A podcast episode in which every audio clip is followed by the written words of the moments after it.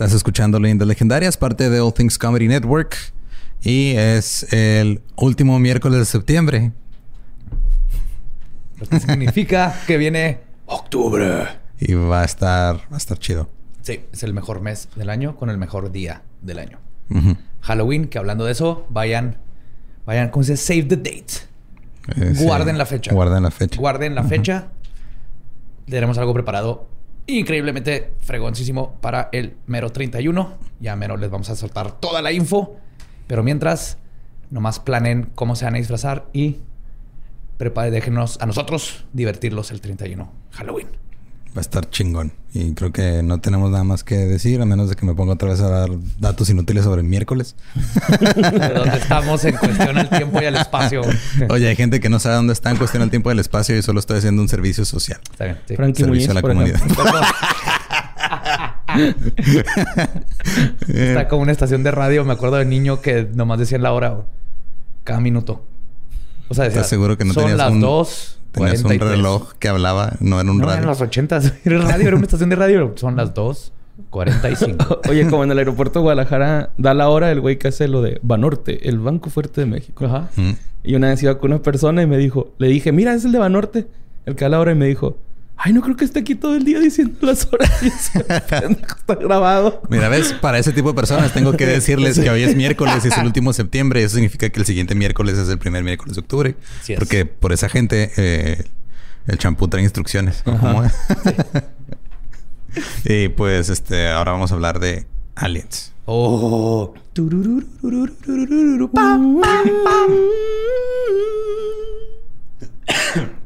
Iba a seguirlo y se me atoró la saliva y me estoy muriendo. y hoy los dejamos con el episodio 83 Sí. de Leyendas Legendarias. Ay, güey, 83, no mames. 83.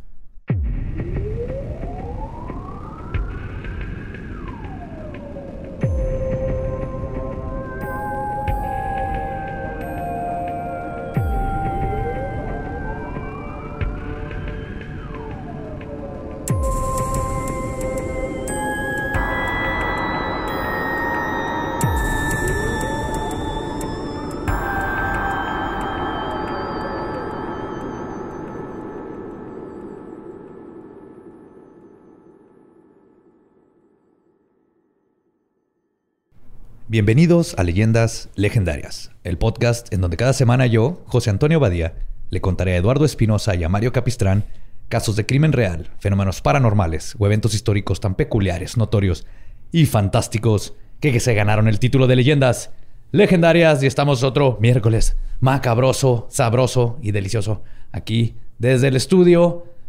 No tiene nombre nuestro estudio, ¿verdad? Es el ¿Producciones sin estudio? Producciones sin contexto. Producciones sin contexto, Parte A. parte A. Esa es el- esta es la parte que hace dinero. la parte de ahí es la parte experimental. Ahí está. Son liebrecillas Es el laboratorio. allá. Sí, allá donde... Este es el estudio A, es del... Ah, mira. Ah, este aquí paga aquí la renta. El estudio B es de ve a experimentar y luego cuando pagas la renta te compro micrófonos nuevos. Es de pagamos la mitad del recibo del agua, güey. Entre los tres. Ah, como siempre me acompaña mi compañero Eduardo Espinosa. ¿Cómo estás, Lolo? Muy a gusto. Todo chido. Muy bueno. Y Mario Borre Capistrán. ¿Cómo andamos, Borre? Muy bien. ¿Algo interesante pasado esta semana? Nada, estoy contento. Muy Está, contento. eh, se me hace bien raro porque, o sea, yo que te veo de frente, la puerta de atrás está del mismo color de tu cabello, güey. Y, y se, se pierde tu pelo de repente cuando te miro, te miro de reojo con mis ojos defectuosos. Así pasa con mi cabello morado. De Está Barney. bonito, me gusta. Morado Barney. Tania, Meni. Gracias. saludando al estudio. Pues ahí les va. En 1947, un pequeño percance intergaláctico en Roswell detonó una oleada de avistamientos de platillos voladores en los Estados Unidos. En su intento por mantener la calma de la gente y estar seguros de que los rusos no les habían ganado en la carrera aeroespacial, los Estados Unidos decidió formar una serie de proyectos para investigar el extraño fenómeno aéreo. Un hombre encabezó la búsqueda por una respuesta por la cual desarrolló e intentó enseñarle al mundo la metodología científica con la cual podríamos resolver este enigma. Hoy les voy a contar la historia de Joseph Alan Hynek y el proyecto Blue Book. ¡Sí! Yumanji. Asumo que todos están han escuchado el proyecto Blue Book. Eh, creo que Borre no. No. Te va a gustar. Y Heineck, aquí lo voy a redimir. ese hermoso hombre. Cada vez que les diga Heineck, imagínense a el papá de Umbrella Academy. Ah. Igualito, así, su bigotito, la piocha, sus lentes, era el vato de Umbrella Academy. La misma negligencia es su familia. no sé, no, no, tal vez. eso no, eso no. el interés de los Estados Unidos por los ovnis, que ahorita, ¿qué? Cada vez que diga ovni es objeto volador no identificado. Sí, no quiere decir que lleva aliencitos adentro, no, quiere decir que, venga del planeta, nada más es está volando y no sé qué es. Exacto, exacto. O sea, un zapato que te avienta tu mamá y te pega en la cara, en ese momento es un ovni, hasta que no identificas que era la chancla. Entonces, este, este interés por los ovnis comenzó durante la Segunda Guerra Mundial, cuando en 1944 los pilotos de las fuerzas aliadas comenzaron a reportar rutinariamente ver objetos luminosos o metálicos volando en el aire. El 23 de noviembre de ese año, el teniente Edward Schulter del Escuadrón de Peleadores Nocturnos 415 salió de la ciudad de Dijon, en Francia, cuando notaron a 8 o 10 bolas luminosas de color rojo siguiéndolos por el aire a grande velocidad. Es que querían la mostaza. Uy, yo creo como seis personas van a entender esa referencia. es que a nadie le gusta la mostaza de John o qué. No, los comerciales. Ah, yo no creo que era por los comerciales de que se paraban en los carros. Tres personas van a... entender esa referencia. Me iban persiguiendo porque traía mostaza Dijon de Dijon, Francia. Y luego dijeron, ah, mira, mostaza chida. Y ya, o sea, no solo matamos el chiste, lo enterramos, lo exhumamos, lo quemamos y luego lo, Sí, bueno. Ah, pues su copiloto, el teniente Donald J. Mayers, reportó que aunque podía ver a los objetos, estos no estaban apareciendo en el radar. Después de cinco o seis minutos en que los objetos voladores desaparecían y volvían a aparecer, finalmente dejaron de acelerar, comenzaron a flotar y luego desaparecieron por completo. Sin un precedente para lo que habían visto, Myers se refirió a los ovnis como Foo Fighters. Probablemente por Faux Fighters. O sea, peleadores falsos. Sí. Faux del francés. Faux. como el Faux que es un Mohawk falso. Ajá. Foo, Faux Fighters, Foo Fighters. Y de ahí es el nombre de los Foo Fighters, la banda. Ajá. De ahí viene. Fun fact. No sé si sabían, pero el vocalista de Foo Fighters tocaba una banda que se llama Nirvana. Sí. ¿Es el mismo? Güey, ponte a pensar que mucha gente que nos escucha está en el, rango de edad en el que no saben ese dato, porque ellos crecieron con Foo Fighters y no sabían que Dave Grohl hacía algo antes de Foo Fighters. Entonces, si no han escuchado Nirvana, escuchen Nirvana. Y si no escucharon los Foo Fighters, escuchen a Foo Fighters. También. Sí. Y ese nombre de Foo Fighters se convertiría en el término para describir el fenómeno por muchos años. Los aliados creían que los Foo Fighters eran posiblemente tecnología secreta de los nazis. Los nazis que también tuvieron sus propios encuentros, pensaban que los responsables eran los aliados. Mm. Cuando termina la guerra y no aparece ninguna tecnología secreta nazi y los pilotos dejan de merodear por los cielos, los avistamientos y el interés por los Foo Fighters se desvaneció. Esto es hasta 1946, unos años después de que se terminó la Segunda Guerra Mundial, cuando varios testigos que vivían en Escandinavia reportaron lo que nombraban Ghost Rockets o cohetes Ghost Rockets. Ajá. Estos cohetes fueron reportados. Vibradores transparentes. Estos cohetes fantasma fueron reportados en Finlandia, Suecia y eventualmente empezaron a ser vistos en todo el norte de Europa. No tardó mucho tiempo para que el fenómeno de los cohetes fantasmas cruzara el Atlántico y entre 1946 y el 47, pilotos de la Fuerza Aérea estadounidense comenzaron a reportar Foo Fighters en este continente. Sí, como todas las modas que empiezan en Europa y luego cruzan para acá. y luego ya andaban acá. Ya todo andaba bailando goth. Love will tear us apart. Foo Fighters.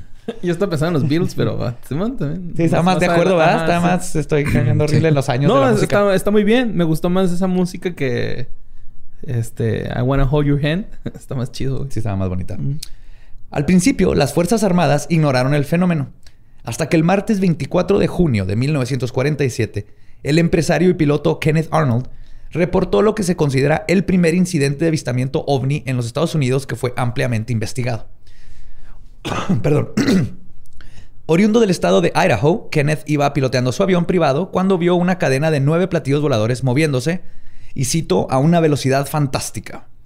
Dado que era conocido como un hombre serio y de renombre, su reporte fue tomado más en serio que el de los demás y eventualmente la noticia de su avistamiento estaba en todos los periódicos, lo que a su vez creó un efecto dominó donde más gente se vio impulsada a hacer sus propios reportes. Esto abrió las puertas a que, ah, no estoy loco, si vi luces y se están reportando.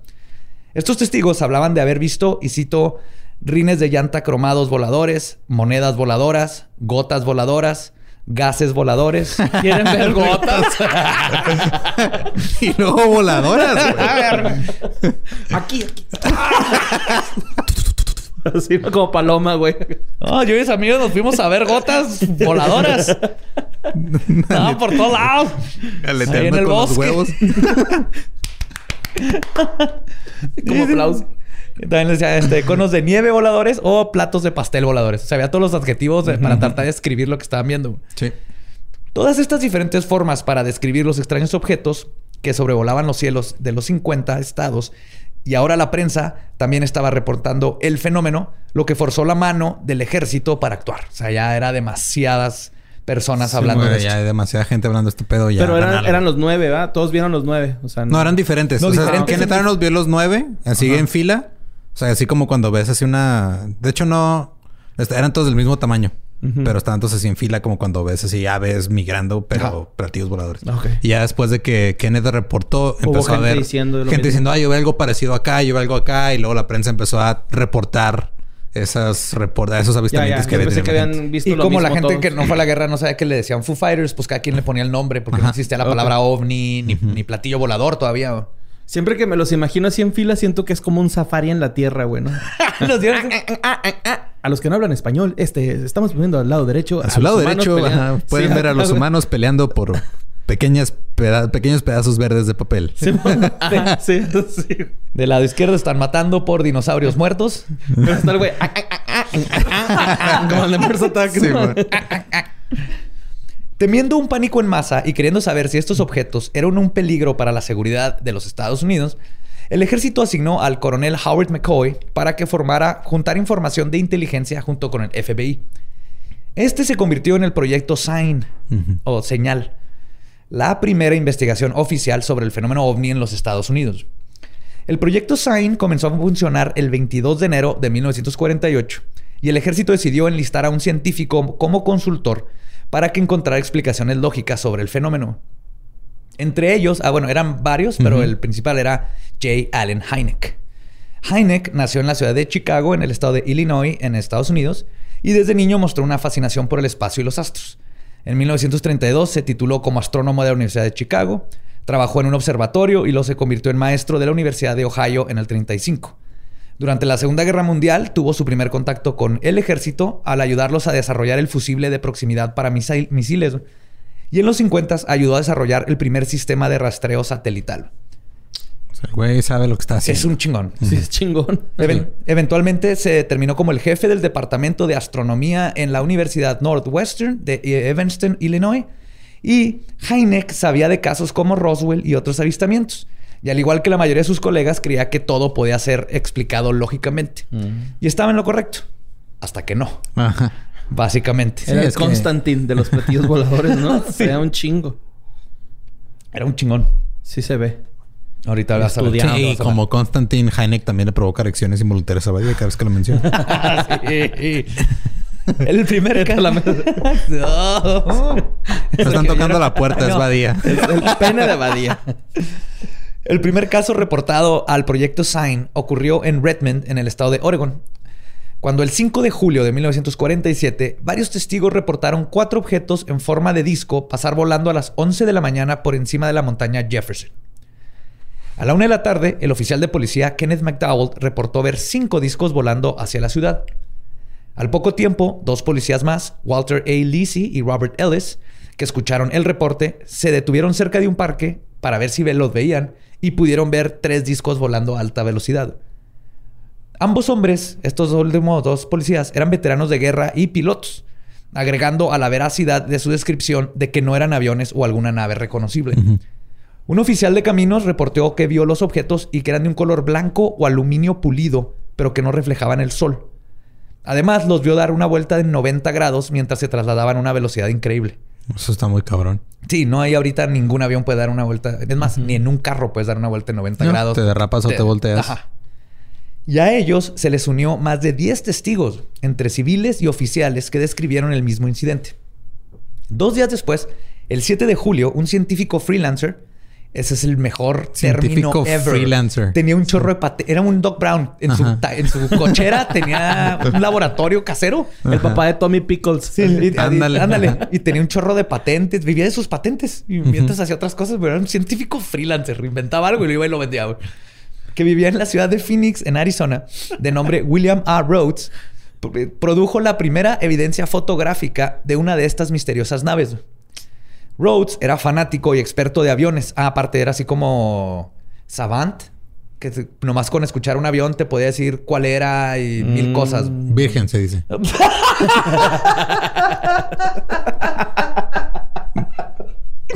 Ay, güey. Ay, ay, güey.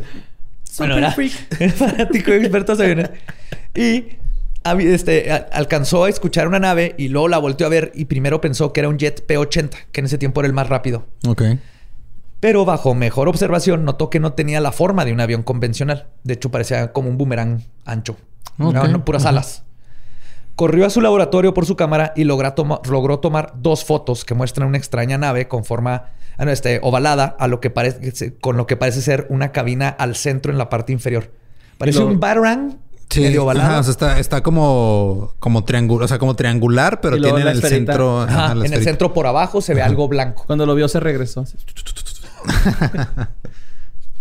Los negativos fueron revisados y un experto contratado por el FBI atestiguó que no habían sido manipulados y la imagen no se trataba de un error en la emulsión. Luego, el 24 de julio, los pilotos de Eastern Airlines, el capitán Clarence S. Chiles y John B. Whitted, tuvieron un encuentro muy cercano en los cielos de Alabama. Chiles vio por primera vez el objeto emergiendo de una línea distante de turbonada. Al principio pensaron que era un jet por el resplandor del escape que lanzaba.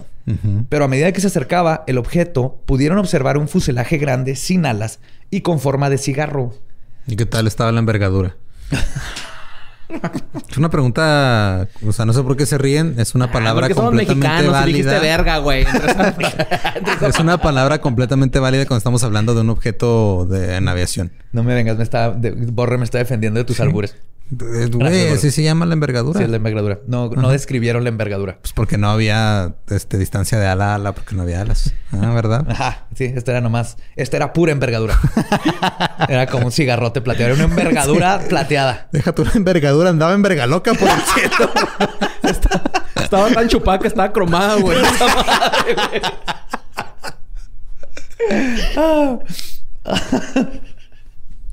No tenía alas, tenía forma de cigarro con filas de dos pisos con grandes ventanas rectangulares o, o aperturas este, aparentes que emitían un resplandor brillante y cito como magnesio quemándose. ok. Que no sé si han visto el magnesio, pero es, es Sí, una brilla luz un chingo, blanca brilla, que te ciega, blanca, blanca, No blanca. lo he visto. A lo largo de su parte inferior había un resplandor azulado y un tubo de escape rojo anaranjado llameante que brotaba de la parte trasera del objeto. De hecho, si no has visto el magnesio quemarse, se ve como se ve mi frente con esta luz, güey. Ándale. sí. No veo. no puedo escucharte. ¿Por qué no? Este, describen que pasó volando por su ala de estribor a una velocidad estimada de al menos 800 kilómetros por hora. ¡Ah, cabrón! Mientras más casos investigaba Heineck, más se iba desvaneciendo el escepticismo. Sabía que por más que aplicara los métodos científicos, muchos de los casos simplemente eran inexplicables. Como todos estos que les conté, son casos que el mismo Heineck dijo, I don't know, what the fuck, what the fuck. O sea, ¿qué pedo? ¿Cómo se llamaba el otro, güey? El que era Dr. Brown. Doctor Brown. El No, no, el- el que- freelancer, el freelancer. científico. Ah, ese era. ¿Dónde quedó? Allá Rhodes. William. Rhodes. Él todavía no sale, ¿verdad? Ya va a salir más adelante. No, no, él nomás. O sea, es uno de los casos Es que. uno de los que ¿cómo que, reportó que, Que vio esas Yo madres. pensé que se iban a juntar en algún momento. No, Sí, no, no. Pues sí, sí se juntaron para investigar el caso de las fotos y todo eso. Ajá. Pero, o sea, estos son los, los primeros que casos que buscando. Heineck empezó Ajá, a investigar, ya. que dijo un chingo, sí, era una, era Venus. Este, era un globo. Ok. Pero, por ejemplo, estos son nomás un pequeño ejemplo de casos donde es así. Era un gender reveal.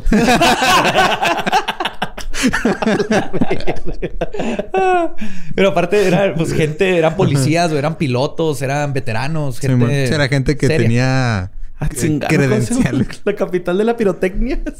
Tultepec. Tultepec, ¿no? Tultepec brillando. Chale, güey.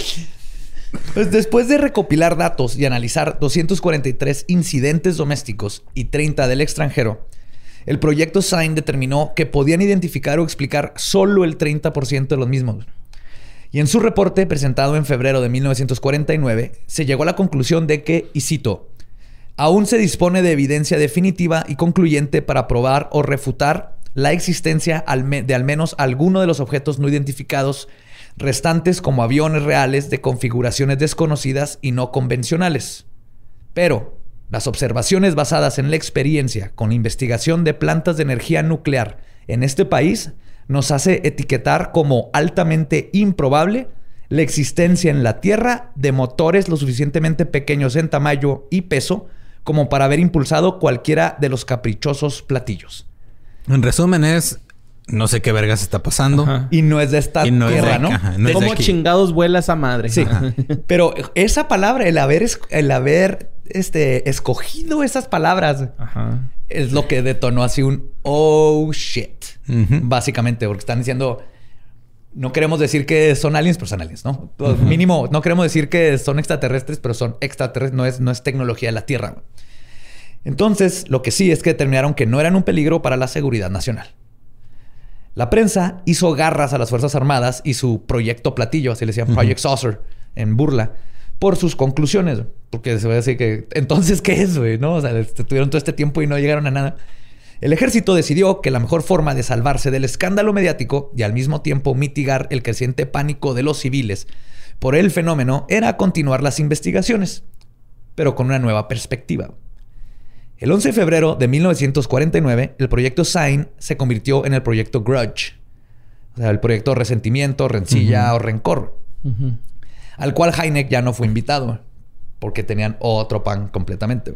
Las fuerzas aéreas pensaron, erróneamente, como lo hacen todavía, que si se negaba la existencia del fenómeno en revistas reconocidas, la gente diría, ah, sí, claro, es imposible que sean de otro planeta y todo, tienen que ser los rusos y el interés poco a poco se iría disipando. Y pasó todo lo contrario. O sea, en cuanto se dieron, hay la posibilidad de que hayan este, extraterrestres y ponían, les, les, les alimentaban información a las revistas de lo que querían que supiera pero nomás el que la gente supiera que el ejército está contemplando la idea de fue suficiente para que la gente dijera, no mames, what Y algo muy interesante pasó en este mismo tiempo con el proyecto Grudge, que todavía nos afecta hasta ahorita. Bob Considine hizo un artículo para Cosmo, la revista Cosmo. Sí, 75 formas de seducir a un alienígena. Él fue el que inventó que la mayoría de los casos de reportes de ovnis eran de locos y fanáticos. Ok.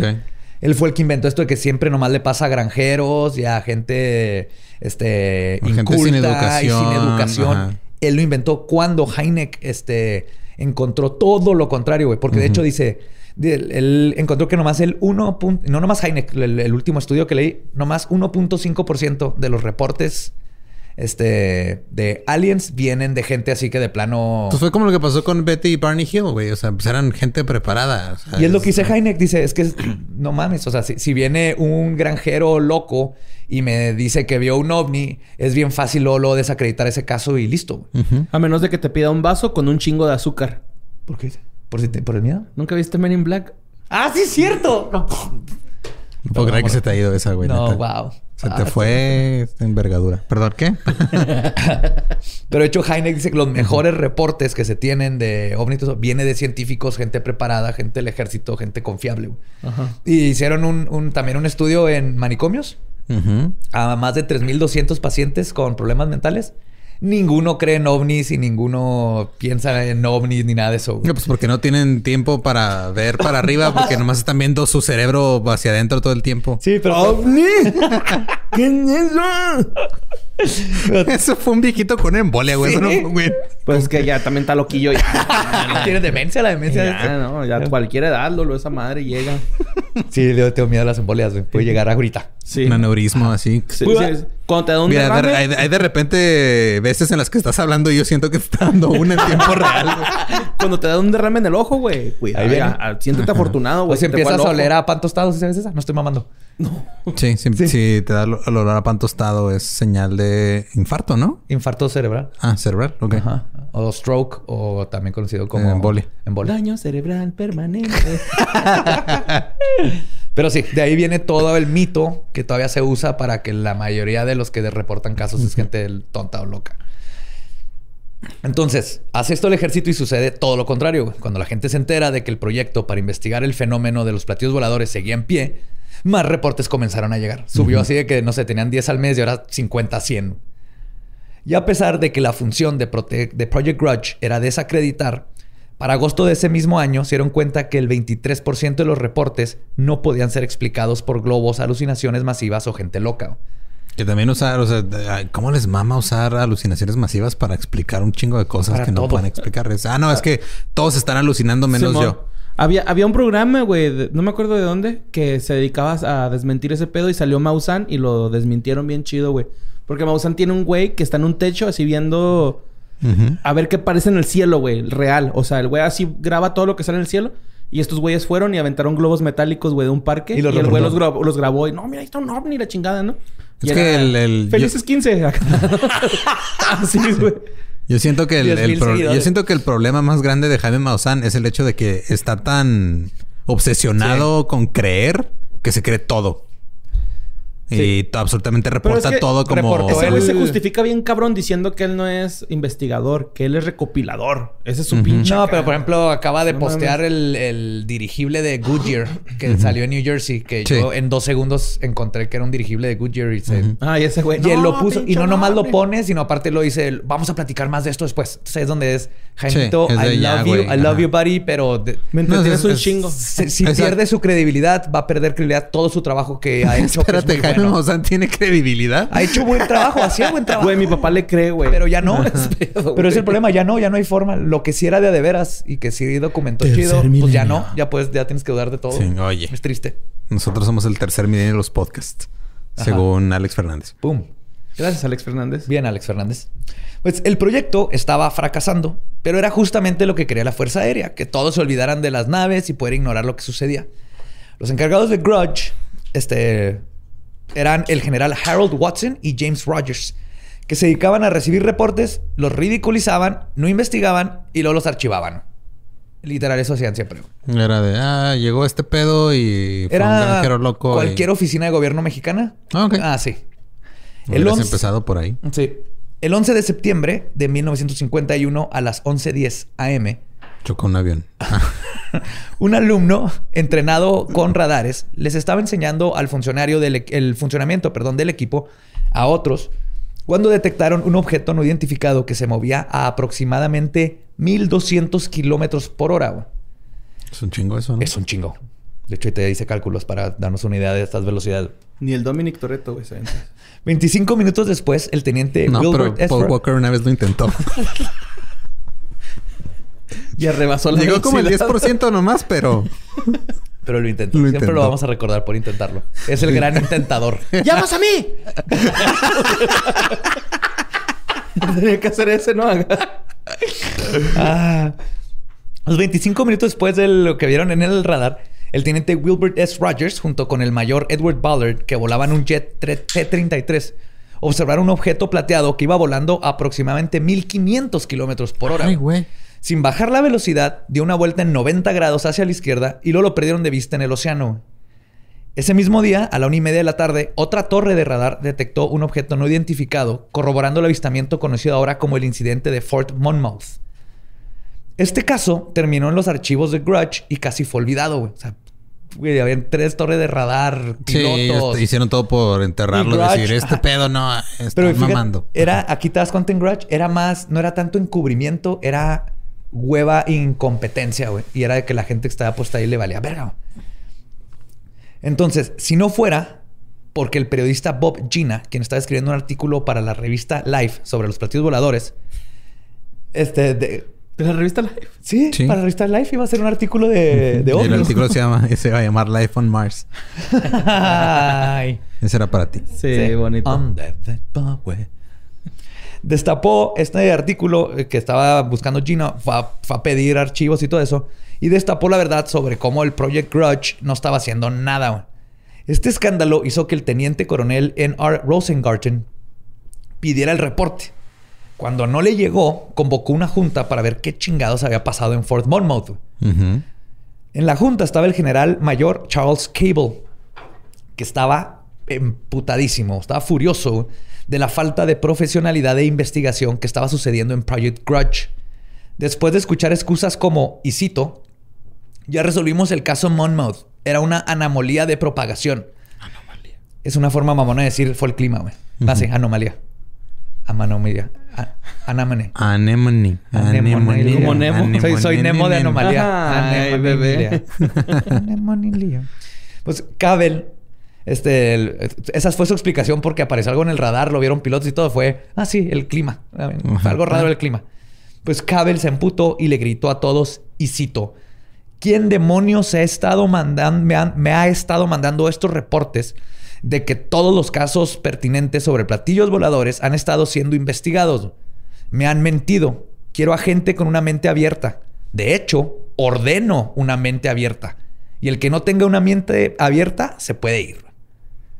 Y el proyecto para Está chido, güey. Sí. Sí. está bien verga. Porque eso. Eso, verga si crees o no. Necesito a alguien con mente abierta que verdaderamente Ajá. investigue. Ese es el punto, ¿no? Ese discurso se ha usado solamente dos veces en la historia. Ahí y en una orgía.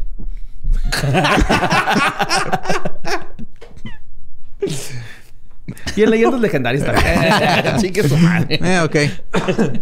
¿Cuenta como orgía? Pues el proyecto para estudiar el fenómeno de los platillos se re- revitalizó. Y una de esas mentes abiertas que ordenó Cabell era Ed Ruppelt, quien era un ingeniero aeronáutico que además había volado como bombardero en la Segunda Guerra Mundial y que fue puesto a cargo del programa. De lo primero que hizo Ruppelt fue acuñar el término. UFO. Ah. Otro RuPaul. Sí, no, entonces- Ya, Queen. RuPaul. Sí. RuPaul. Hey Queen, vamos a encontrar marcianos. Sí, Les vamos a RuPaul. poner Era con T, ¿no? Al final. Bien guapo, güey. Ruppelt. Ruppelt. Ruppelt. Ok. Como el, el marcianito. ¿no? Como Rumpelstiltskin. Es- Rumpelstiltskin. Sí. No, duende. pero, ajá. Pero pero, sí. fue el que inventó OVNI o UFO como UFO, que es como le decimos ahora, Sí, Unidentified Flying, Flying Object, que es objeto volador no identificado. UFO. Y en 1952, Project Grudge se convirtió en Project Blue Book, donde ahora sí volvieron a contratar a Allen Hynek como el asesor científico. A huevo, güey. Qué ¡pum! bueno, güey. Qué bueno. Cambió el mundo. Gente de mente abierta, güey, es los que dominan este perro mundo, güey. Mm, Pues digo, depende de qué país sea. Ay, Bueno, sí, porque no. no Güey, Ah, sí, eso es lo que nos gustaría. Eso es lo que nos gustaría, sí, es Sí. cierto, ¿verdad? Es que yo lo veía desde un- una perspectiva más filosófica, pero... Sí. arre. Pero sí, tienes la razón. Mm. Es el grifo. El proyecto Blue Book continuó produciendo casos que hicieron que Hynek dudara más de que todo el fenómeno pudiese ser explicado con los conocimientos actuales de la ciencia. Como es el caso de las luces de Lubbock, que seguía siendo investigado un año después de su avistamiento. Ese pedo sigue, ¿no? O ya no. Las Lubbock. No, estás confundiendo con las de Marfa. Ah, Marfa, sí es cierto. Ajá. Ajá. Las de Marfa son Las de que. Lubbock, haz cuenta que sucedieron, estaban Ajá. perdidas en Project Grudge y cuando re- retoma el proyecto se fue desde los de Project Grudge hasta los que ahora que les estaban dando en, en Blue Book. La noche del 25 de agosto de 1951, comenzando en la ciudad de Albuquerque, en el estado de Nuevo México, y continuando hasta la ciudad de Lubbock, en el estado de Texas, que está a unos 500 kilómetros de distancia como vuela el cuervo. Bueno, Ujú. o sea, derechito. Ah, Sí. Una enorme nave en forma de ala con luces azules en la parte inferior fue vista por múltiples testigos. Volaba tan bajo que las luces de los arbotantes en la calle central de Lubbock, por donde pasó, se reflejaban en la superficie. Oh, ok. Sí, y aún a esa distancia era completamente silenciosa. Durante los siguientes días, más luces en formación visitaron la ciudad de Lubbock. Y el 31 de agosto, un fotógrafo, un fotógrafo amateur de nombre Carl Hart Jr., que estaba dormido pegado a la ventana porque había un chingo de calor. Porque es Lubbock, Texas. Porque es güey, Lubbock, no Texas. ajá, entonces pegó a la Sí. ventana. Y aparte, esto es importante, él sabía que, que se estaban viendo luces, entonces tenía su cámara ahí Cerca. cerca. Y como estaba ahí, estaba, se- él, él tenía calor y lo estaba viendo por la ventana. Y cuando vio las luces, corrió por su cámara análoga y tomó cinco fotografías. Las fotos muestran de 18 a 20 objetos luminosos volando en formación V. Y ahí están las fotos. Y de hecho se mueven porque van como en B y luego uno se ve más adelante. Entonces tienen secuencia. Eran patos ravers, ¿no? Patos con glow sticks.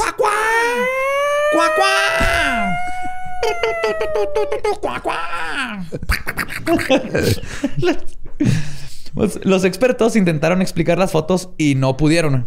De hecho, una de lo que trataron de explicar, así lo primero que dijeron varios científicos, eran patos. Y así que aquí no hay patos en el Book. Eh, Pero ¿por qué los patos iban cantando Sandstorm?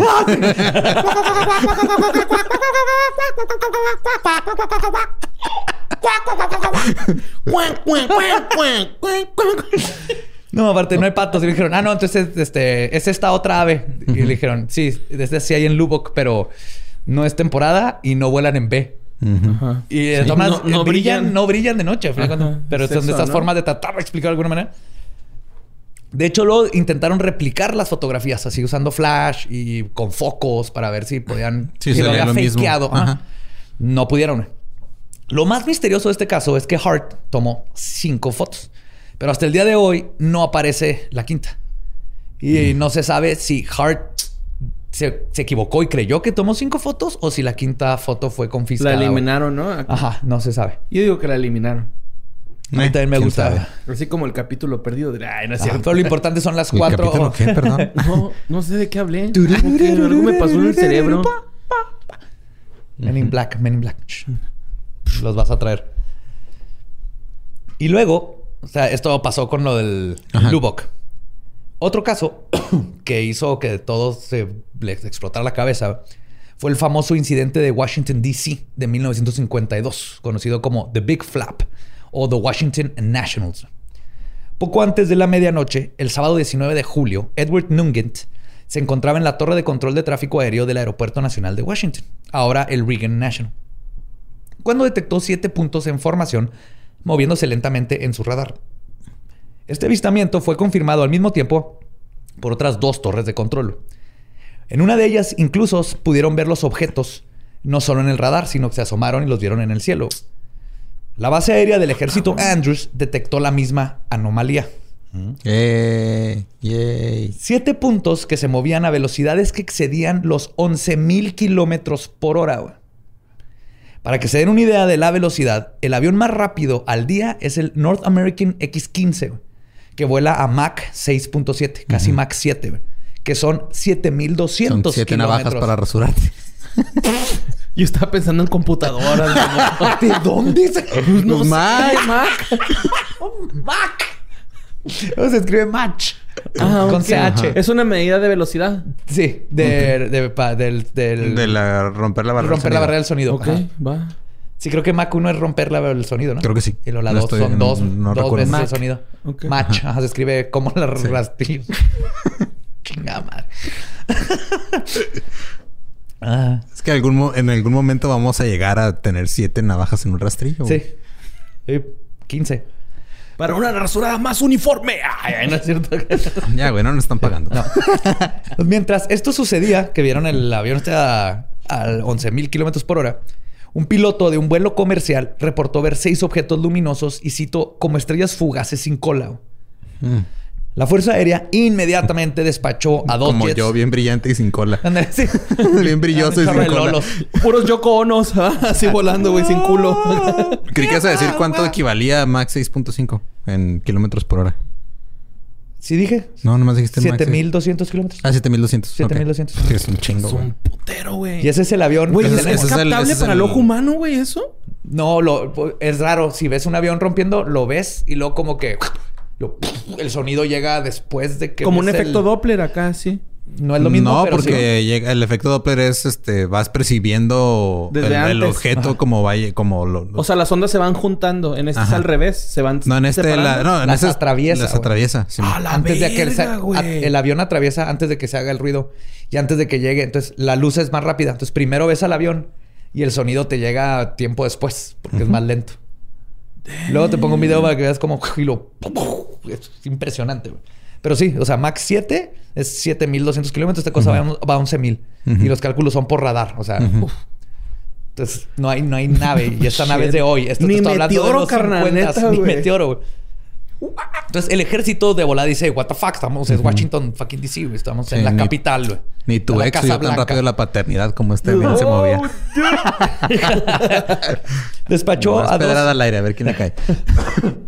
despachó a dos Jets Interceptors eh, F-94. Pero cuando llegaban a la zona donde aparecían los objetos voladores no identificados, estos de- desaparecían de su vista y del radar solo para aparecer en otro lado. Era como este juego de guacamole, así Ajá. de que están allá y luego llegaban los Jets y ¡pum! no, ya están acá y los iban y así. güey. Y el radar sí podía ver a los Jets. Entonces Ajá. todo estaba, pero nomás desaparecían los objetos y en otro lado, güey, así los Ajá. traían a como sus No era, una- güey. no era como una falla del, del radar. No, para nada. La velocidad que Y porque eran tres radares diferentes. Este, el- de repente desaparecieron por completo. O por lo menos eso pensaron. El siguiente sábado los objetos voladores volvieron y nadie les había avisado a Project Blue Book sobre el primer incidente. Y Ruppelt estaba furioso, porque se enteró de este segundo avistamiento por un reportero. güey. O sea, le dijo, oye, ¿qué, no, va- cómo, qué, qué ha pasado con estos ovnis aquí en la Casa Blanca? Y yo así que, discúlpame, ¿qué? ¿Cuáles Sí. putos ovnis en la casa? ¿Qué? Estás fuera. Sí, No, el Sasheo, reportero. güey. Sí. Pues cuando fue a pedir respuestas, le dijeron que todo se, debe- se debía a una inversión de temperatura. Otro What? fenómeno de, de- de este, del, del clima. Ruppelt insistió que se mandaran más jets inmediatamente para interceptar este, e intentar, intentaran, intentaran perdón, hacer contacto visual. Los del radar les decían de nuevo a dónde ir, pero cuando llegaban los objetos desaparecían y reaparecían en otro lado. En una entrevista con el vocero del Pentágono, Al Chop, dijo que, y cito, era un juego de guacamole. Ujú. Llegaban nuestros aviones y las otras naves desaparecían, pero seguíamos rastreando a los nuestros. Y luego, los desconocidos aparecían en otro lugar. No hay una explicación terrestre para esto. Y todo este incidente fue un desmadre porque era el UFOs over Washington, D.C. güey. Invadieron, fue lo más cercano. Se sintió ahí, les dio culo porque de que Nada más les faltaba entrar llegaron a la, Casa Blanca. Sí, sí, Ajá. exactamente. Yo creo- estoy eso. seguro que los de este, Independence Day se basaron, se en, basaron en eso, eso. esa imagen. Y de Will Smith puteándose a un pinche alien saliendo de su nave, verga. Con puño limpio. güey.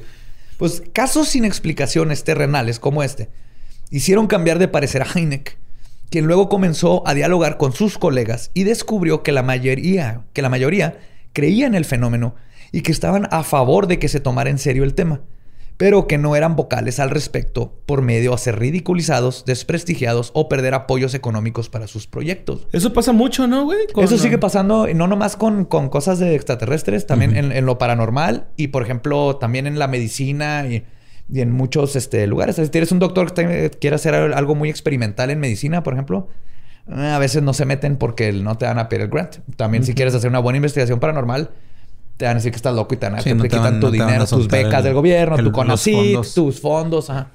Tú conoces. ya no van a poder andar en cantinas No, ahí. señor. No van a poder tatuarse de sigilos y así. Pues Heineck luego escribió en su libro The UFO Experience, A Scientific Inquiry, que se los mega súper recomiendo. Si son fans de los ovnis y todo eso, tienen que leer The UFO Experience de Heineck. Dice, y cito, es tan difícil ponerse a uno mismo, como científico, en un marco de referencia de creer y aceptar cuantiosos reportes de ovnis como algo que es un hecho, como hubiera sido para Newton aceptar los conceptos básicos de la física cuántica. Es de este pedo es real y estamos muy pendejos para entenderlo. Sí. y como estamos bien pendejos, queremos negar que estamos pendejos y por eso no lo aceptamos. Ah, exactamente. Como un güey del Conalep, ¿no? O sea, como un güey del bachiller es así de... Estoy bien pendejo, pero no lo acepto. Pues Oye. que todos, todos estamos bien pendejos cuando estamos sí, en prepa, sí, güey. Todos creemos que ya sabemos todo y, y no es cierto. Estamos bien perillas. Hasta la fecha. Hasta Ajá, la fecha, hemos cambiado güey. mucho. Simón. O sea, ya cuando estemos viejitos ya y podemos decir... Mira, yo pendejo, yo hice esto y... Y Pues- te va a pasar a ti. Te va a pasar a ti. Esto ayudó a Heineck a continuar con su nueva visión, el, haber, el saber que tenía apoyo de sus colegas científicos. Este, con su nueva visión del fenómeno y como científico se puso a investigar, a inventar un sistema. Desarrolló una escala para poder clasificar mejor el fenómeno. Luces nocturnas, luces diurnas, radar visual o este, seguido de el contacto de primer tipo. Que es un avistamiento a menos de 150 metros. El segundo tipo, que es cuando el objeto deja evidencia, o sea, aterrizó, le, le- te dio ahí, le pegó a tu defensa, güey. Habla del seguro, cualquier ¿no? A- a cosita. Y el tercer tipo, que sería cuando se tiene contacto o se observa una entidad biológica o humanoide, porque puede ser un robot o así. Pero ya cuando hay algún humanoide, ya sea dentro de la ventana de la nave o, en, o abajo. Cuarto. Entonces, él fue Es el, el que tercero, inventó esto. ajá. Es el tercero. Ah, el cuarto es cuando te llevan. Técnicamente es el tercero. Pero Ok. sí, el cuarto... Es que Heineck nomás hizo estos Nada más tres. hasta los tres. Ya, ya, Ajá. ya, Los demás los hicieron después. Ya después. en las movies. Sí, o sea, sí existen, Ah, pero se desarrollaron mucho después. Y ya fue... Sí, el quinto es cuando Otro. te gostean. No, sí, sí, este, te ab- mañana te abduzco. Sí, sí, misma hora. Sí, misma hora. Sí. Tú vete al parque, Badía. Ahí espéranos. ya sí llevo 15 años, güey. Pero yo sigo yendo a ese parque, güey. Yo sigo yendo a ese parque. Él va día todos los días en el aeropuerto con un letrero que dice Wendy. y el mismo güey pasando todos los días.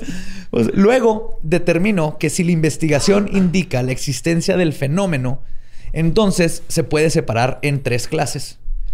Objetos del tiempo-espacio, hasta ahora no descubiertos, que se ajustan a las leyes de la física, pero que requieren una explicación extraordinaria. Ok. ¿Ok? En otras palabras, es, Es- una madre que no Sí, sabemos lo qué vi, es. no sé qué es, pero funciona dentro de nuestro, lo que hemos estudiado y descubierto hasta Ajá, ahora. o sea, se mueve en formas que podría un avión moverse. El otro es objetos hasta ahora no descubiertos que se ajustan a las leyes de la física hasta ahora no formuladas.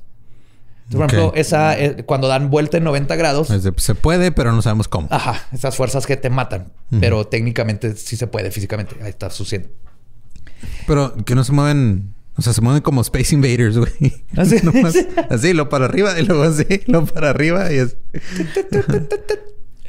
Y el tercero son objetos hasta ahora no descubiertos que no están en el espacio y que requieren de modelos no basados en la física para explicarlos. Entonces ya es donde, ok, esto de plano, como chingados, pero está pasando. Entonces no lo, no lo podemos explicar desde la física que conocemos.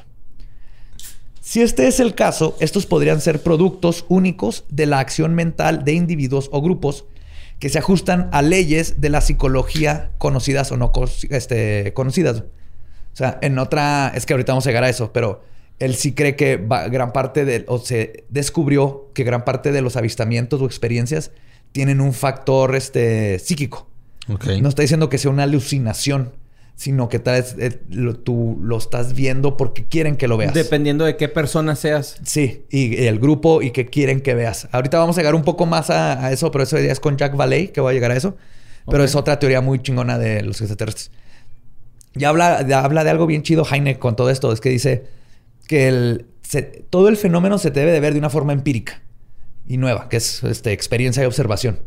Y dice, no debemos de usar lo que conocemos ahorita de la ciencia para tratar de explicar algo que no comprendemos. Porque tienes que abrirte a tratar de comprender primero el fenómeno y luego ver Y luego cómo tratar- aplicarlo. ajá, ¿no? Es decir, a ver cómo Como se ajusta. Galileo cuando dijo que la Tierra era redonda, ¿no? O no, sea, no, pero Galileo ya sabía. Bueno, ponle que el. Pues para la gente que no Sí, sabía. que dijo era- fuck it. Ajá. Pero ahorita muchos científicos lo que hacen es que tratan de forzar. Es que esa madre no puede existir porque no cumple con las leyes de la física. Y eso así no funciona la ciencia. La Sí, ciencia luego hay tiene gente que abierta. escribe novelas de 900 páginas sobre algo que dicen que no debe existir. sí. Al final, de hecho, da un ejemplo muy chido. Dice, antes cuando empezaron los meteoritos, los científicos pensaban que el- eran piedras que les dio, cayó un rayo. wow. ¿Sabes por qué? Porque no en su este, ciencia del momento no existían piedras que iban volando iban en el volando en el cosmos y que podían entrar y se quemaban en la atmósfera. Entonces es lo mismo que dice Heineck. Ahorita estamos como esos con esa mentalidad. Ah. Como esas cosas que vemos no las podemos explicar con lo que sabemos ahorita. Qué Entonces no puede vato, ser. Entonces no puede ser. Sí, Y Heineck dice- está muy cabrón. Está bien perro, Y Entonces dice, la ciencia siempre debe estar de mente abierta y ver empíricamente y de ahí tratar de encontrar la, la, este, la respuesta, no desde donde estamos parados. O sea, muy chingo Heineck. Pues con esta nueva metodología, Heineck analizó más de 4.400 casos. Muchos de ellos no pudieron ser explicados, como el caso del incidente en Murray Island, que platiqué en el episodio de los hombres de negro. Sí, era el de la dona, ¿no? Sí, que cayó y mató un perro. Sí. y es la primera vez que se conoce que llegaron los hombres de negro y todo eso. Heineck le estuvo ahí. Este, también algo que, el, que se conoce como The, Mon- The Montana Movie, que es uno de los primeros videos del fenómeno que se capturó en la ciudad de Great Falls, en el estado de Montana, por Nick Farina en agosto de 1950. El vato cuidaba un estadio de béisbol y fue a revisar y cuando lo dio sacó y grabó y son las clásicas luces que ahorita vemos un chorro así volando en el cielo que en los 50 era todavía más imposible. Era Michael Jordan regresando de su partido con los Looney Tunes, güey, al, estadio de béisbol. Se equivocó, dijo, ah, cabrón, son los 50, ah, perdón, vámonos al 94. También estuvo en el caso de la abducción de los Hill y el incidente de Lonnie Zamora o Zamora, que ocurrió el viernes 24 de abril de 1964 a las afueras de la ciudad de Socorro, en Nuevo México. Este caso está bien interesante. Está aquí a una hora, güey. Está súper cerquita, tenemos que ir. El policía Lonnie Zamora perseguía eh, en su carro a otro, a un criminal, en la carretera, o alguien que le iba a poner una multa. Cuando, y cito, escuchó, este, escuché un estruendo y vi una flama en el cielo. Entonces dejó la persecución y se fue a investigar. Primero vio una luz intensa color azul anaranjado que producía un como gruñido, güey. Dice, no era metálico, no era de motor, era más como un growl. Un... Continuó a pie y vio un objeto brilloso a unos 150 metros de distancia. Lo describe como de aluminio, pero más blanco, con forma ovalada, sin ventanas y con una insignia roja que parecía una flecha apuntando hacia arriba adentro de un túnel. O sea, imagínate con una U al revés. Ajá. Una U al revés con una flecha apuntando hacia arriba y luego la línea abajo. Ok. Eso es más o menos como lo describe. No sabemos qué es, pero así lo pone. El objeto comenzó a rugir más fuerte y Zamora corrió a su alto, a su auto, perdón. Tomó la radio para reportar el incidente y es cuando la nave comenzó a flotar. Viajó unos cuatro metros a la misma altura y luego despegó sin hacer ningún estruendo. O sea, cuando empezó a hacer más, él dijo, esta madre va a despegar, conociendo cohetes o así. Sé que cuando se levantó nomás fue y se fue.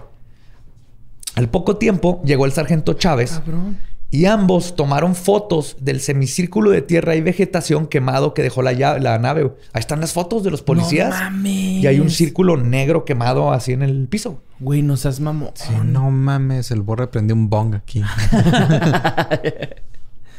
y de hecho, además de los dos oficiales, varios testigos independientes reportaron ver una nave en forma de huevo que emanaba una luz azul al mismo tiempo y en la misma área en donde se dio el contacto con Zamora. Y de hecho, cuando llegó Zamora, habían otros dos testigos que fueron con él. Cuando él corrió al carro y pasó todo, cuando regresó, nunca los volvió a ver a los testigos y él, no sabe qué pasó con ellos. Mm. No sabe si se salieron corriendo, qué onda, pero ni siquiera estaba solo cuando pasó. Entonces, este caso es un super caso que involucra a puros policías, testigos en otros lados y una foto de evidencia encuentro el segundo tipo, Que esa es evidencia. Evidencia. No mames, güey, qué pedo. En 1953, Heineck testificó para el panel Robertson, The Robertson Panel, que era un comité científico que había sido comisionado por la CIA, la Agencia Central de Inteligencia, para que revisaran y asesoraran la viabilidad y el valor de los datos obtenidos por el Project Blue Book. Uno de los científicos en el panel era nada más y nada menos que motherfucking Carl Sagan. Oh, nice. Órale. Carl Sagan estaba en ese panel. El panel duró una semana y se revisaron solo 23 de los 4.400 casos en el proyecto Blue Book. Al final concluyeron que los ovnis no presentaban un peligro para la seguridad nacional y que casi todos los casos podían ser explicados mundanamente. Por casi todos se refieren a los 23 de los 4.000. Ajá. Y esto era justamente el pretexto que quería la Fuerza Aérea para quitarle presupuesto al proyecto Blue Book. Ah, qué la Terminaron teniendo que recortar a su personal y relegando a ser básicamente, quedaron relegados, perdón, a ser básicamente un, un frente de relaciones públicas. Casi parecido a lo que era Project Grudge. Ok. Sí, lo que era de ahora se van a dedicar, nomás quedan estos cuatro. Sí sería Heineck y ahora se van a dedicar a desacreditar los avistamientos ante la percepción pública en lugar de encontrar una respuesta. Cervantes, ya no vamos a necesitar quien limpie los vidrios, ya. Adiós. Vámonos. Pues Heineck se postuló en contra de las conclusiones del panel Robertson, pero sabía que si, salía, si salía, se salía de Blue Book, solamente sería reemplazado por alguien escéptico que seguiría esta nueva agenda para desacreditar la investigación. Así que Heineck tuvo que tomar la muy difícil decisión y se volvió cómplice de los encubrimientos, lo que lo convirtió en alguien odiado por la Fuerza Aérea por cuestionar científicamente las simples conclusiones que presentaban al público Y al mismo tiempo fue odiado por la comunidad de creyentes en el fenómeno porque trabajaba para lo que obviamente percibían como una fachada gubernamental que escondía la verdad. Dijo, O ¿Pero por qué? Si él buscaba la verdad, güey. pero ¿no? es que si se salía de Project Blue Book ya no iba a tener acceso al proyecto Blue Book. Ajá. Le iban a poner a alguien más que le iba a mandar a la verga a Blue Book. Entonces se tuvo que Sí. sacrificar y dijo, prefiero aquí. Me voy a Como ver como el- sí, ¿no? Como Tolini fuck? en el Ni lo- 132, güey, ¿no? compares con Heineck. No, no, no, no comparo. Comparo la acción. Ok. No, o sea... Ay, no, sí, no, soy un movimiento y luego, ¡fum! Acá. Ya, ¿no? Con el enemigo. o sea... sí, no, pero ¿no? él sí se corre Yo iba a hacer otra analogía. Yo iba a hacer una analogía de... Estás trabajando en, un- en- o estás en algún lugar en el que... Ponte la camiseta, güey. No, o sea, en, en el que ya de plano no tienes... O sea, es de, güey, o te quedas aquí, pero cambiaron las condiciones de trabajo. Es así como el que aplican mucho así de, oh, pues, si quieres tu jale, pues te vamos a pagar menos y vas a hacer otras chingaderas. O te vas y ya jamás vas a estar aquí. Entonces, la información que llevan recopilado para el Blue Book, este, ya iba a perder acceso si se salía de él. Y como las condiciones cambiaron, dijo, ni pedo, yo quiero seguir teniendo acceso a esos casos y yo voy a seguir nuevos. Como a investigar Tolini, nuevos". carnal. Neta, güey. Así fue, güey, ¿no? No, no, no. Este vato lo hizo por el bien, güey. Ah, no. como a Tolini, no. ¡No! No, como a Tolini, no. Es bien fácil. Es como si o sea, está valiendo madre el proyecto, pero dice, yo me quedo adentro para hacer mis investigaciones mías y sacar Ajá. la verdad Ya, eventualmente. ya, ya. Sí, Pero como me Tolini, tengo- ¿no? Me tengo que Ajá. aguantar. Me tengo que Mm, aguantar. Qué bueno que se aclaró eso. Qué bueno que se aclaró. Sí, sí, pero tengo bueno, que aguantar que me vean mal por todos lados. Pero si yo me voy, vale madre. Pero aunque me odien, yo aquí adentro puedo seguir investigando y, y llegando a la verdad. O sea, fue algo bien noble que hizo a pesar. Y ahorita mucha gente ve a Heineck como Traidor. el traidor y todo eso, pero no, se tuvo, sacrificó su. Sí, no, su imagen. Tolini, De hecho, tú eres todo lo chingón. contrario, ¿eh? Sí, güey. Sí, ya. Ya, Bueno. ya entendí bien el punto, güey. Perdóname. El caso más famoso de esto que les estoy contando, de hecho, de, de Heineck, güey, y que acuñó una famosa frase entre los ufólogos, fueron los avistamientos en la ciudad de Detroit, en el estado de Michigan, en 1966. Ujú. Todo comenzó el 14 de marzo con dos oficiales de policía que reportaron unas luces volando en la noche. Fueron confirmadas por obse- observadores en la base de la Fuerza Aérea Selfridge. Luego, el 20 de marzo, el sheriff del condado de Dexter recibió un reporte de Frank Manor, un trailero que con su hijo habían visto, habían ido al pantano a pescar y hacer cosas de padre hijo. Y en eso vieron un objeto con una forma piramidal aterrizar en el bosque. güey. Cosas de padre hijo. Fueron a, a pescar y a ignorarse emocionalmente. Entonces ven esta forma piramidal aterrizar y cito, el cuerpo era como una roca de coral amarillenta y parecía que tenía agujeros, como si se tomara un, trozo, un trozo de caja de cartón y se abriera. O sea, tenía no, no agujeros. Como si estuviera corrugado, grietas. ¿no? Corrugado, Ajá. ajá. No se veía demasiado bien porque estaba rodeada de olas de calor, como se ve el desierto. La luz blanca se vio roja sangre cuando nos acercamos y Ron dijo, su hijo, mira esa cosa horrible. ¿Por qué nunca me has abrazado? Esa madre irradia más calor que tú. Pobre Ron. Ay, pobrecito Es Leviosa, Ron. no Leviosa. Sí, no, pobrecito, güey. Además de Frank, una docena de policías testificaron haber visto el objeto flotando sobre los pantanos y 20 personas. Cuando la Fuerza Aérea se enteró, mandaron a Heineck. Después de darle solo dos días para investigar, Héctor Quintanilla, que ahora era el nuevo director de Blue Book, Ujú. hizo una conferencia sin, de prensa sin avisarle a Heineck previamente y lo forzó a dar una explicación sobre lo que sucedió. De preferencia, una explicación que no involucrara ovnis. Y en esta conferencia de prensa, Heineck ofreció la ahora ya bien conocida explicación y cito, algunos de los avistamientos pudieron haber sido causados por bolsas de gas de pantano que se encendieron en el aire. Y de ahí viene la gran frase de era, era, gas de pantano. Era gas de pantano. Este momento fue donde... de Shrek. Sí. Somebody once told me. Esto hizo que la gente le perdiera todo el respeto. Inclusive la prensa empezaron a... Habían dibujos de él con un marciano en una... Este, en un portafolio diciendo así que, que no existen y todo. Y que lo vieran como nada más que una marioneta del gobierno que encubría la verdad.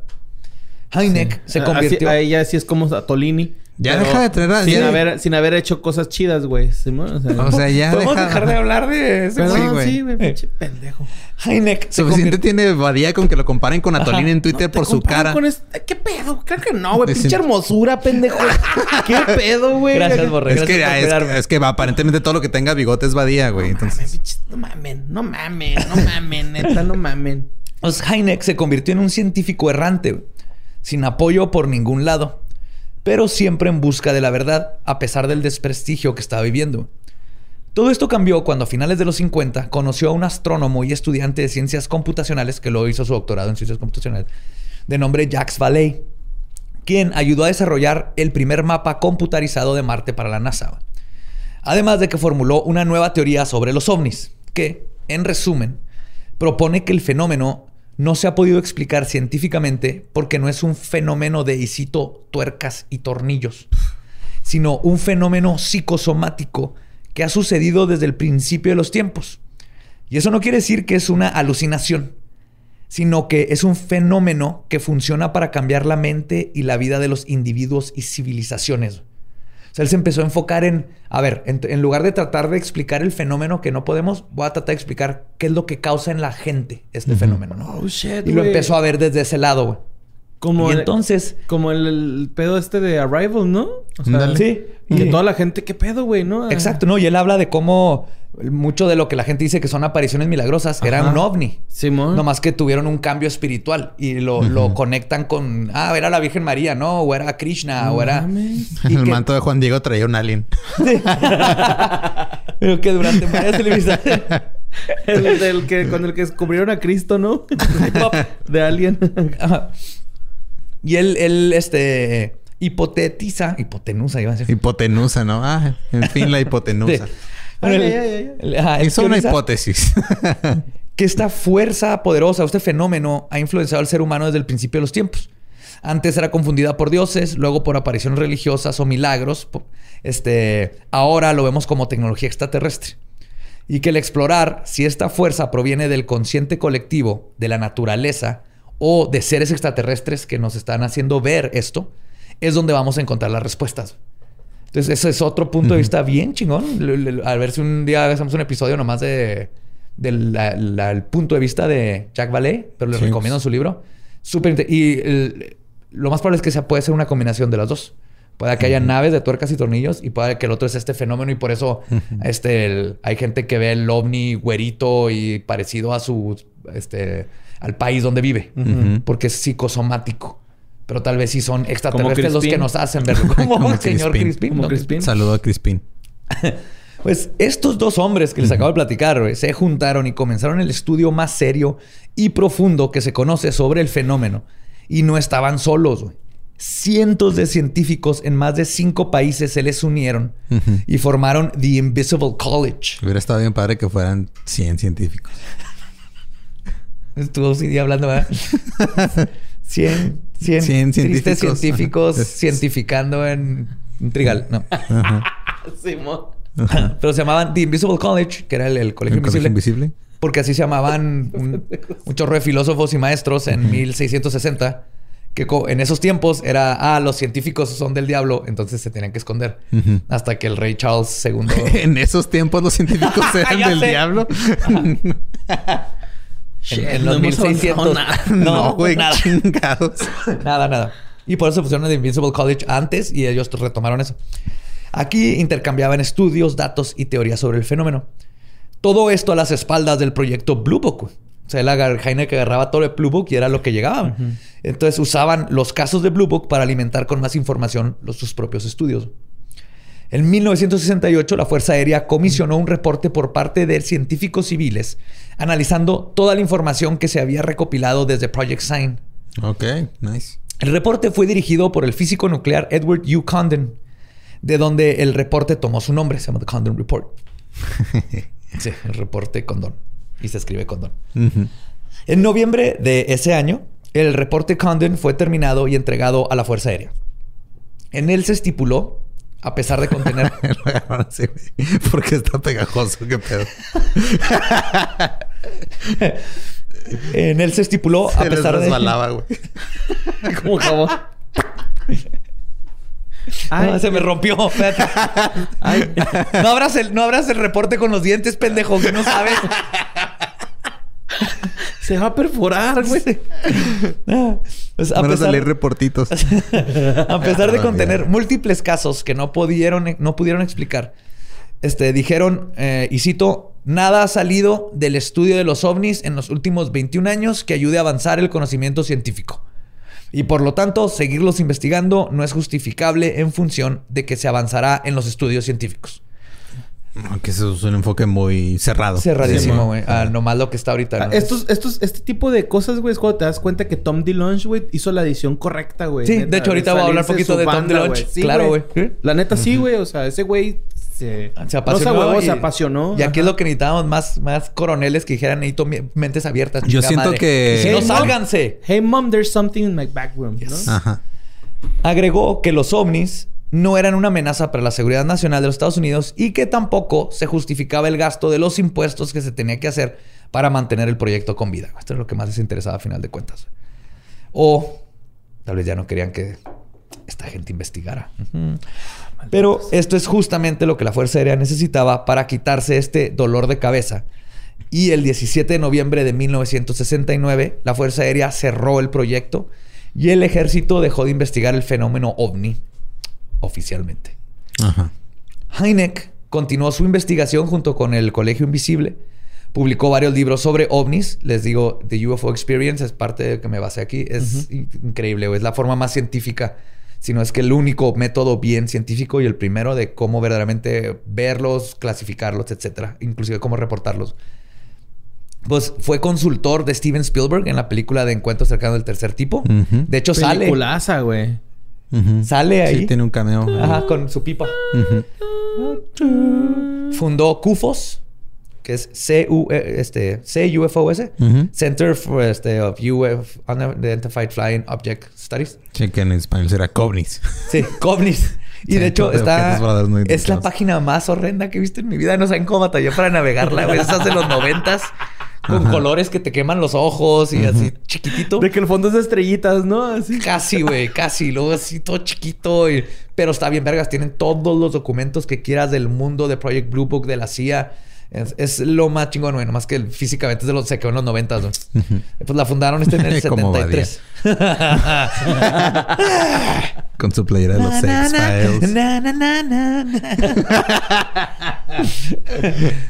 este- Chumbawamba, va. Chumbawamba en las pedas siempre. No, es que, que- siempre que se pone filosófico el pedo con esa rola, güey, tenemos que Güey, no hay forma. aguantar la misma, la misma plática de siempre. Prueben esto. Si pones chambawamba, todo el mundo va a bailar. La Sí, conozco, güey. ¿no? Y vas Ajá. a poner a cantar. Es- Eh, Igual como con... No, porque la Jump audiencia que around. Jump around, jump around. House También, of güey. Pain. House of Pain. Pero bueno, aparte de fundar CUFOS, fue Heineck el que acuñó el término alta extrañeza, que acompaña mucho a los, a los este, avistamientos. De hecho, la parte de Jack Valley explica mucho el fenómeno de poltergeist y de alta extrañeza que acompaña el fenómeno ovni. Ok. Cuando juntas lo de, lo de Heineck y lo de Valley, te puedes dar como que una imagen más chingona. Luego debatió a Carl Sagan en varias ocasiones. Este, para los que no conozcan, Carl Sagan es el, el- el astrónomo de, de- Estos de tiempos. nuestros corazones. Ajá. Sí. Pero era súper anti extraterrestres y ovnis. That Nito. Hasta tiene un- uno donde dice que no, no hay vida en otros planetas. O sea, era muy serio en eso. Entonces, este, Carl Sagan y Heineck en varias ocasiones aparecieron en los programas de Dick Cavett Show y en Johnny Carson. Y Sagan, un notable... pinches late nights viejitos chingones donde voy a invitar güey. a un astrónomo y un güey que invitaba a ovnis a que debatieran. Ajá, Sí, al no, astrónomo sí, número eso, uno güey. del mundo con el este, investigador de UFOs número En, uno del en mundo. México al Al Ramones, güey. Invitaba a. Jaime Maussan y al, al Carlos Trejo al mismo tiempo, güey. Al mismo tiempo. Ya, ya, ya. mamón. Entonces, este... Y la, una, una nave puede estar embrujada. ¿Y, y qué dice Ingesu? No, mano, chino. eh, sí, güey. O sea, se- autocensurarte, güey, es lo clásico, güey. Ajá. de la y ahora late nights donde invitan a gente y piensan que, ay, que se besen entre hombres va a ser gracioso. En fin. Así pasa. Pues acá, después de debatir y todo eso, encontré algo bien chingón, güey. Después de uno de los debates en el backstage, en el, después del show de Johnny Carson, en 1984, llegó Carl y le dijo a Heineck en el backstage, y cito, You suck. yo creo en los ovnis, yo creo que son reales, pero no puedo poner en riesgo mis estudios y becas como tú lo haces hablando de esto en público. güey". Sí, O sea, es que final- o sea, también si te pones a pensar lo que hizo, o que hay muchísimas aportaciones que hizo Carl Sagan a la ciencia, un chingo, que en, en la- no sé si alguna vez vieron pues, el programa que hizo de Cosmos. Ajá. Y ya después Neil deGrasse Tyson salió en la versión actualizada hace como 4 o 5 años, Sí. ¿no? Más o menos. Pero Cosmos era un programa de así que te explicaba cómo se conectaba el, eh, justamente el cosmos con la vida aquí en la Tierra y todas las conexiones que había, Como pero desde un punto científico.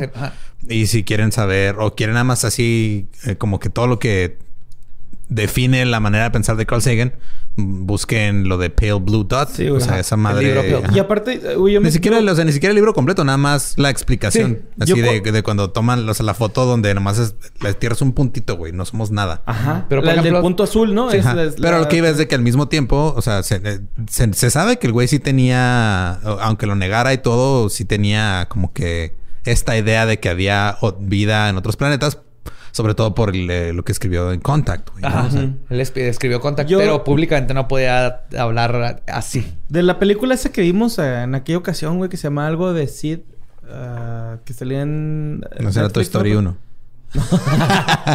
no, Sid de semilla, güey. Ah. Este, no me acuerdo cómo se llamaba la película, pero me gustaba un chingo cómo empezaba el documental, güey.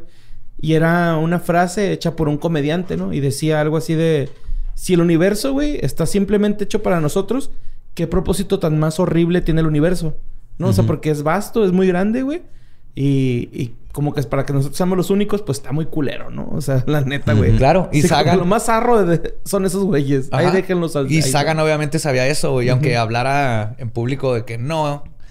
El, eh, no puedes, después de conocer el universo, el cosmos Sí. como es, negar exactamente Y qué eso que hay bonito, más. Súper hermoso, güey. Pero, Pero eso también en, o sea, en, en Cosmos dejaba abierta la posibilidad, no se negaba completamente. Ajá, sí. Ajá. eh, siempre fue así como muy de... Era ambiguo, güey. Sí, era ambiguo, y- pero sí negaba completamente eso sí que, que vinieran aquí al planeta, que nos hubieran visitado de alguna manera u otra. El punto es que me dio mucho gusto a ver, leer esto, de que en un punto sí le dijo a Heineck, este, Sí, la neta, chido, pero yo no me arriesgo como tú, chingón. Tú tienes los huevos que yo no tengo, le dijo, ¿no? Así prácticamente, güey. Ajá. Porque, pues, güey, el vato sabe un putero y si la gente le, le confiara a alguien que sabe un chingo, pues todos diríamos, ah, güey, ese güey sabe un chingo, a lo mejor Exacto. y sí. Pero no, de hecho, No eso me es algo que o la sea, gente... creo que para definir mejor a Carl Sagan es Neil deGrasse Tyson sin ser tan mamador. Ajá, básicamente. Ok. Sin estar... o sea, Es que también Neil debería dejar Twitter de vez en cuando. Sí. pues, este, el 27 de abril, Alec Heineck murió de cáncer a sus 75 años de edad y hasta el final mantuvo su postura de, y cito, no puedo determinar qué son los ovnis porque no lo sé, pero puedo establecer, más allá de una duda razonable, que no todos los avistamientos son engaños o malinterpretaciones. Simón. Y lo más chingón es que, ves que dije que oficialmente dejaron después de Project Blue Book Sí. de estudiar. Este mismo año, en 2020, gracias a unos videos que se liquearon y el arduo trabajo de Tom DeLonge de Blink 182, Hey, el ma. Pentágono desclasificó su proyecto que tenía funcionando desde el 2007 en secreto sobre el fenómeno que ahora llaman WAPS. Era UFO, ahora es WAP. Sí, es UAP. WAP es otro pedo no, no. completamente diferente. Busqué un doble bate. WAP, que es Es un este. pedo de Cardi B, eso. ajá. Sí. Unidentified Coronavirus. Aerial Phenomena. Entonces nomás cambiaron este de objeto a, este, a fenómeno eh, aéreo, Aéreo no explicado. no explicado. Y no solo eso. Hace unos meses, en agosto, creo que fue agosto, sí, por mi cumpleaños, dieron su postura oficial sobre el fenómeno, que es que no saben qué son, pero saben que no son aves o artefactos con tecnología terrestre. Regresaron a la misma, A la misma misma- a la explicación de misma hace explicación, de años. pero ya abiertamente. güey. ¿Crees que Sí. si no lo hubieran interrumpido ya hubiera más avance, güey, en este pedo? ¿O no lo hubieran ocultado o algo A así? mí se me hace que nunca le interrumpieron. güey. No más Más bien lo, de- lo ocultaron entonces. Así Sí. como que, ah, no, no le Y digan. muchas veces, eh, al principio creo que no era ocultarlo por "Oh, qué secreto tenemos, era más porque no lo podemos explicar, nos vamos a ver bien pendejos. Simón. Y, y la gente va a empezar a, a dudar de la fuerza aérea gringa si no les podemos dar respuesta. Aparte, Ya lo he dicho que- antes, güey, pero pinche Lady Gaga, güey. Aquí está, güey, en este mundo, güey. Sí, desde Rendlesham dejaron su huevo aquí, güey, y aquí anda. Ahí cayó, güey. Aquí está, güey. Y luego- Este, aparte yo siento que, o sea, fue... Sé que hay mucha gente que ahorita dice, no mames, Blink-182 no es lo mismo sin Tom DeLonge. y-". Pero siento que para la humanidad... Estoy de acuerdo, era un sacrificio, güey. No, y aparte, o sea... Tenemos que perder algo bueno Sí. para tener algo bueno. Algo. Pero mejor, aparte también, ajá. o sea, Blink-182 lo, repla- lo reemplazó con un satanista. Entonces todos ganamos, güey. Sí, todo Simón. está poniendo el mundo está Matt güey. satanista. güey. Aparte, eh, Tom DeLonge lo hizo antes, ¿no? Con Boxcar Racer, güey. Sí, Entonces, ah, güey, aguantemos vara Todo como, va a estar como bien. Mark Todo aguantó vara, güey. sí. Ah. No, a Max sí, le, sí se ardió esa vez. Sí se ardió. Ajá. Bien cabrón, güey. Sí. Plus Pues- 44 es una pendejada, güey. Plus 44 estaba... estaba No, eh, no, no, no lo acepto. ¿No lo aceptas? No, neta, güey. Plus 44 fue cuando a Travis le dijeron, ¿sabes qué, güey? Toca la, de la batería, pero no te mames tanto. Esa fue la diferencia, Sí. güey. Ajá, sí. Y Sí. no, era lo, todo lo contrario. Travis, este mámate la batería. el, episodio, el episodio especial de Blink-182. Grupos noventeros 2000 legendarios. Eh, estamos hablando de Blink Josie, 182. you're mine. Y ya con el pelo morado, todo eso lo traía morado yo, güey, pero ahora es. No, ya el 14 de agosto, tres días después de mi cumpleaños. Como regalo de cumpleaños. Sí, claro, todo se trata de ti. Sí, en este caso sí.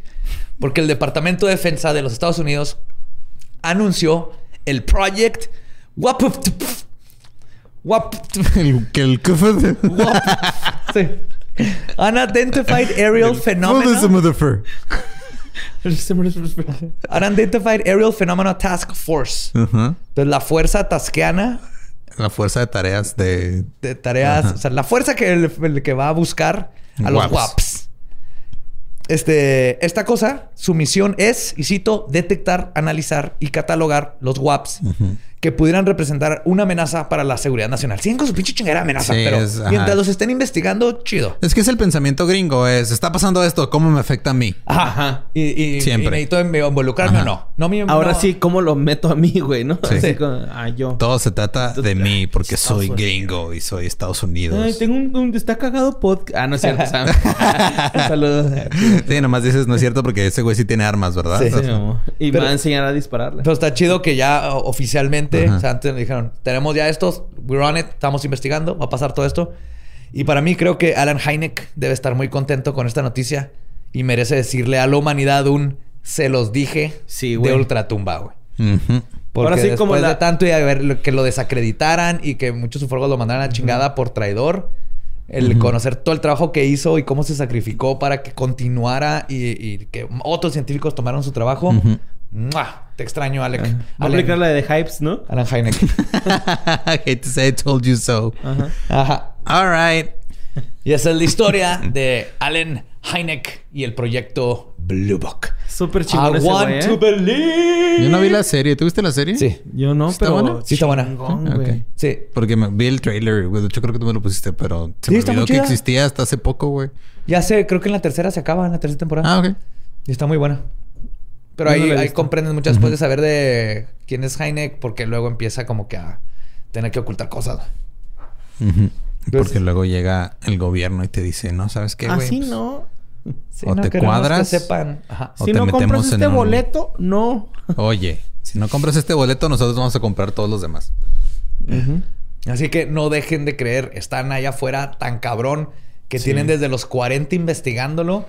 Y todavía ahorita, en es- hace el- Nos da culo unos decir, meses, güey. todavía dijeron ya el Pentágono y el Departamento de Defensa. Simón, sí están, no sabemos qué son, no son de este planeta y lo seguimos investigando. Claro. No hay duda, tienes mentes brillantes como Carl Sagan, Hynek, Vale, diciendo estas madres sí están ahí, no sabemos qué son, pero hay que seguirlas investigando. Entonces, Lo vuelvo a decir, cuando se acabe este capítulo, güey, vamos, vamos a estar en una canica y dos aliens jugando con nosotros, güey. Neta, güey. Pelada, güey. Pelada, güey. Peladísima, güey. sí Sí, que- bien lo resumió Imanol en su canción Como canica me traes. ¿Por qué qué verga esta es una canción de Imanol? no sé, güey. Güey, eres de las personas que siempre presumo porque tiene buen gusto musical, güey. que la conozca no quiere decir que me guste, güey. Bueno, va. Sí, Bueno. Nada más quiere decir que... ¿Sabes quién es Imanol? Sí, güey, que, que creo que es peor.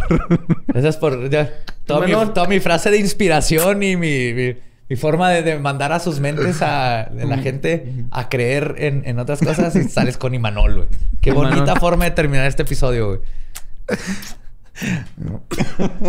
pues, ¡mua! los queremos. Este. Ah, sí. Este, es que todavía sigo en shock de lo que dije. Eh, recuerden que nos pueden seguir en todos lados como arroba leyendas podcast. A mí me siguen como arroba ningún Eduardo. A mí como Mario López Capi. Y dejen de comparar a mi Badía con el Atolini, güey. Porque este güey está hermoso y ese güey está un pendejo, güey. Entonces, vean, vean, vean su carita. Gracias por. Y, Vean. y con Heineck. Y a mí me encuentran como Elba Diablo. Con esto eh, podemos decir oficialmente que nuestro podcast ha terminado. Podemos irnos a pistear y buscar ovnis. Esto fue palabra de Belzebub.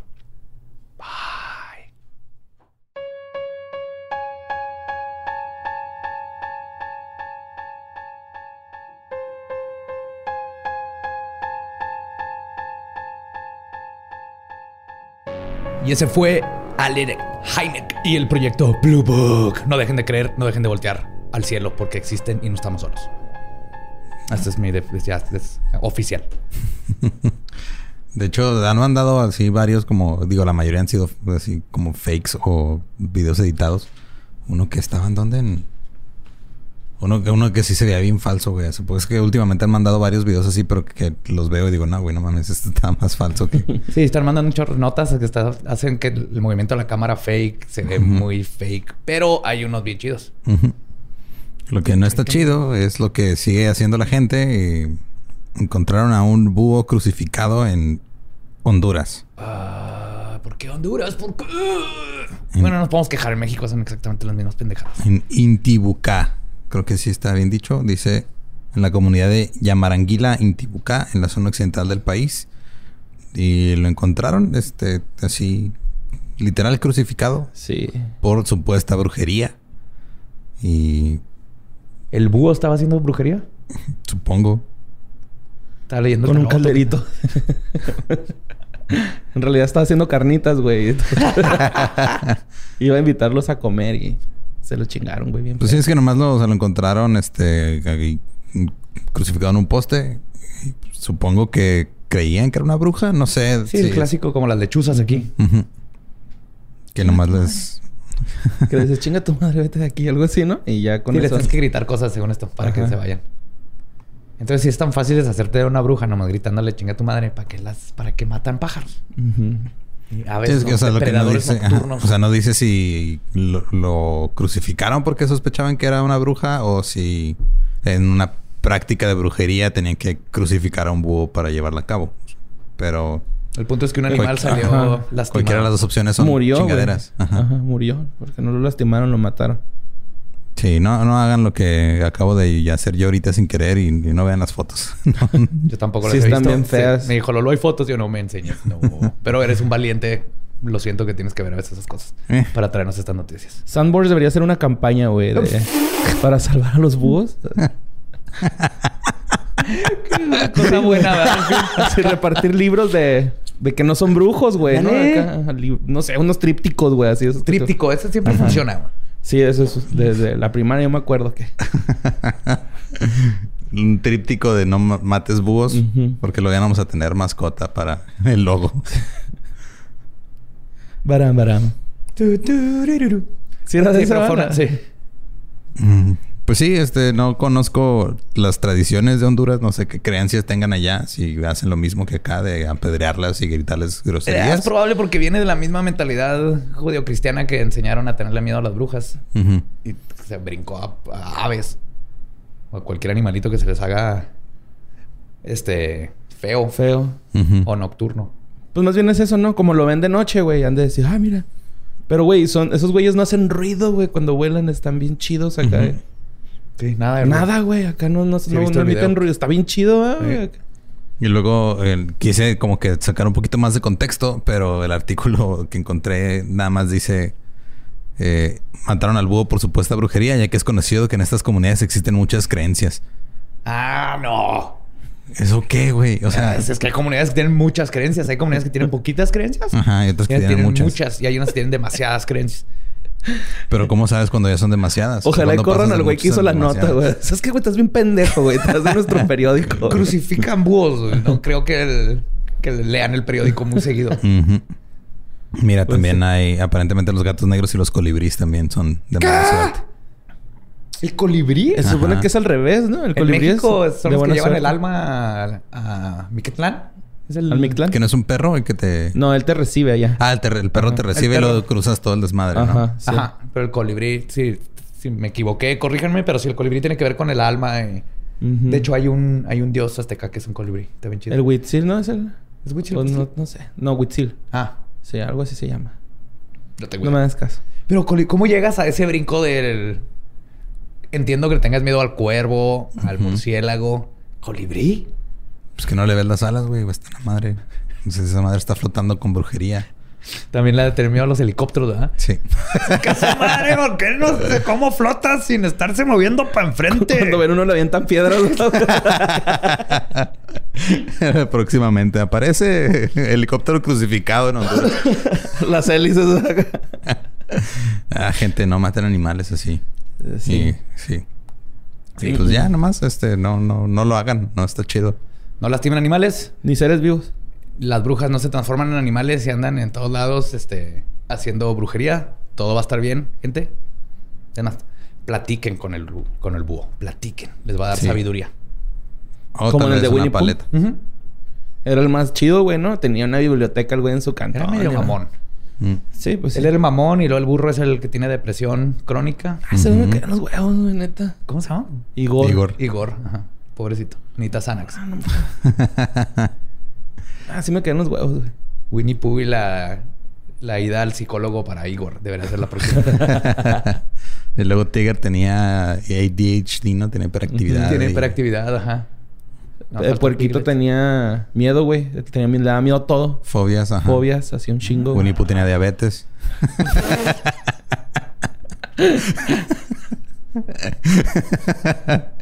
ya vámonos. Sí. los queremos, los amamos. Nos escuchamos el próximo miércoles. Macabroso.